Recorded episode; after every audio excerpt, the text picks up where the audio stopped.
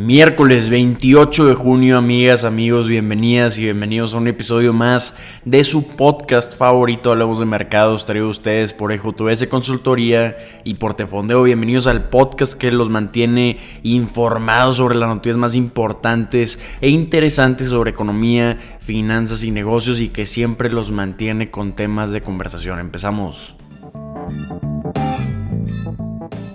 Empezamos hablando de cómo amanecieron los mercados el día de hoy. que estamos viendo? Estamos viendo un tono un poco rojo en los mercados. Tenemos al Dow Jones antes de la apertura cayendo 25 puntos, un 0.07%. Al SP 500 cayendo un 0.23% y al Nasdaq cayendo un 0.43%. Lo que estamos viendo positivo el día de hoy en los mercados es todavía el petróleo, el West Texas Intermediate está incrementando 0.19%. Estamos viendo que ayer fue la primera sesión positiva para el Dow Jones en 7 días, cerrando con un aumento de 0.63%. El SP 500 y el Nasdaq subieron cada uno más de 1%, con las acciones tecnológicas, especialmente recuperándose después de la toma de utilidades de los inversionistas. Los inversionistas están en vísperas de cerrar la mejor primera mitad del año para el Nasdaq en 40 años montados en una ola optimismo alrededor de todos estos temas de inteligencia artificial que ha impulsado las acciones tecnológicas tecnológicas de gran capitalización. Hasta el día de hoy el SP 500 para la primera mitad del año ha incrementado un 14%, pero el Nasdaq sorprendentemente ha incrementado casi 30%, subiendo 29%, siendo la mejor mitad en 40 años. Sorprendente los movimientos que hemos visto para estos índices y también increíble considerar que todavía están en recuperación estos índices de los niveles que hemos visto de 2021. Vamos a estar viendo el día de hoy a los inversionistas atentos a comentarios del presidente de la Reserva Federal, Jerome Powell, que va a estar participando, participando en un panel de políticas en el foro del Banco Central Europeo de un evento de Sintra, Portugal. Va a estar empezando este evento a las 9 y media, horario Nueva York, 7 y media de la mañana de México. Los mercados van a estar muy atentos a pistas de Jerome Powell sobre su política monetaria para Estados Unidos. El día de hoy hablando de resultados trimestrales vamos a estar viendo resultados de Micron Technologies y también de General Mills y BlackBerry. Vamos a ver qué reportan estas empresas muy importantes los resultados de Micron Technologies, esta empresa de chips. Hablando de los resultados trimestrales de ayer, vimos que presentó resultados Walgreens Boots Alliance rebajaron su estimación de resultados para el año. Entonces ayer cayeron casi un 9% después de publicar sus resultados trimestrales antes de la apertura del mercado. Vámonos con resultados de Walgreens Boots Alliance. Vamos a entrarnos más a estas noticias de la segunda cadena de farmacias más grande de Estados Unidos por número de ubicaciones. ¿Cuál es la primera? Si escuchan este podcast frecuentemente ya saben cuál es el primer lugar de farmacias de Estados Unidos. Es nada más y nada menos que CVS, la consentía. Pero bueno, vamos a hablar de Walgreens Boots Alliance. Esta empresa tiene actualmente un valor de mercado de 24.710 millones de dólares. Desafortunadamente durante 2023 han caído sus acciones un 23%. En los últimos 5 años han caído un 52% y desde su punto más alto de 2018 han caído un 66%. Como comentamos ayer después de los resultados trimestrales, las acciones de esta empresa cayeron un 9% con todo y que presentaron un incremento en sus ventas. Presentaron un incremento en sus ventas, pero lo que no le gustó a los inversionistas es que tuvieron que recortar su proyección financiera para 2023 debido a una disminución en el gasto del consumidor, que es una tendencia que hemos estado viendo en las empresas minoristas, y también debido a una marcada caída en las pruebas y vacunas de COVID obviamente durante 2023. Hablando de números, vimos que las ventas aumentaron un 8.6% para el trimestre finalizado el 31 de mayo. Esto es principalmente analizando los resultados por precios más altos para los medicamentos de marca y también a un aumento en el número de recetas que surtieron durante el trimestre. Sin embargo, los inversionistas no se dejaron engañar por este incremento 8.6% porque con las empresas minoristas en el sector minorista la métrica clave son las ventas minoristas comparables. Aquí vimos una caída de 0.2%, entonces esto sí no le gustó a los inversionistas. Hablando de utilidades, Vimos que Walgreens presentó utilidades de 118 millones de dólares o 14 centavos por acción frente a los 289 millones de dólares o 33 centavos por acción que habían presentado hace un año en el mismo periodo. Entonces vimos una caída en utilidades de casi 60%, cayendo 59%, excluyendo algunos elementos extraordinarios. Vimos que las utilidades por acción fueron de un dólar por acción y aquí se quedaron cortos a la estimación de los analistas en promedio que tenían de 1.09 dólares por acción.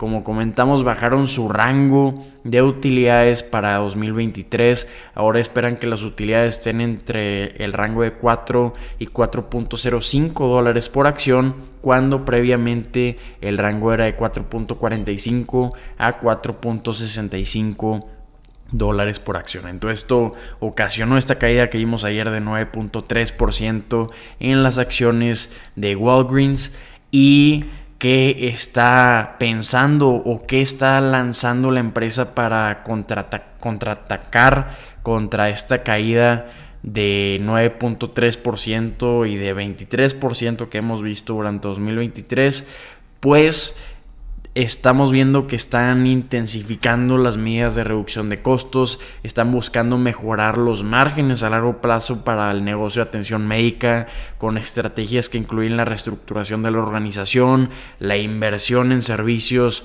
de telemedicina y también mejorar los centros de distribución automatizándolos. Entonces esto busca reducir la carga de trabajo para los farmacéuticos y de esta forma mejorar sus eficiencias eficiencias, vamos a ver cuáles son los resultados futuros para esta empresa ante estos planes, pero por el momento estos planes para el futuro de la empresa no lograron convencer a los inversionistas. Vámonos con noticias de deportes, vámonos con noticias de apuestas de vestimenta, de adquisiciones, de lo que quieran, noticias interesantísimas las que tenemos en este momento que involucran a Fanatics, este minorista en línea de ropa deportiva de licencias. Si quieres adquirir tu mercancía del béisbol, de las grandes ligas, de la NFL, de la NBA, del hockey, del soccer, del NASCAR, de la WWE, de Fórmula 1, lo que quieras lo consigues en Fanatics, este pues distribuidor de estos productos con licencia mundialmente reconocido. Es una empresa privada, pero hemos visto que ha estado apuntando en repetidas ocasiones a ser una empresa pública, a cotizar en bolsa. La última evaluación que tenemos de esta empresa es de diciembre de 2022 cuando en una ronda de inversión levantaron 700 millones de dólares, colocando el valor de la empresa en 31 mil millones de dólares. Entonces esta empresa de vestimentas, si así la podríamos llamar, este distribuidor en línea de productos de licencia, está buscando adquirir una empresa llamada PointsBet, una empresa de apuestas. Entonces estaríamos viendo una interesante expansión del negocio de Fanatics si es que se concreta esta adquisición entrando al mercado de apuestas en línea. El competidor de esa adquisición es otro gigante de apuestas en línea llamado DraftKings. Tiene un valor de mercado de 11.990 millones de dólares actualmente. Esta empresa sí cotiza en la bolsa y este año en 2023 habíamos visto que hizo una oferta de adquisición, una oferta no vinculante por PointsBet por 195 millones de dólares.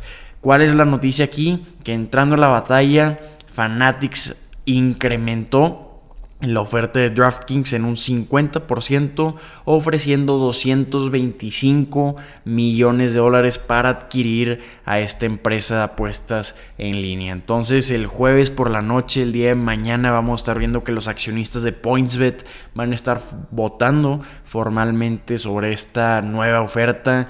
El director ejecutivo de la empresa por el momento está respaldando enérgicamente la oferta mejorada de Fanatics, citando no solo un precio mayor por la empresa, sino también mayor certeza de esta adquisición, porque DraftKings no presentó una oferta vinculante antes de la fecha límite que había establecido PointsBet para esta adquisición y estamos viendo comentarios pues un poco controversiales del director ejecutivo de DraftKings, Jason Robbins, diciendo que solo les permitiría incrementar su participación de mercado, pero en sí no sería un cambio radical para DraftKings que se concrete esta adquisición. Sin embargo, lo más probable es que se concrete esta adquisición para Fanatics y los accionistas de PointsBet votan el jueves y los reguladores aprueban formalmente esta adquisición, pues vamos a estar viendo que va a estar ganando una valiosa presencia en el mercado de apuestas deportivas en línea de Estados Unidos.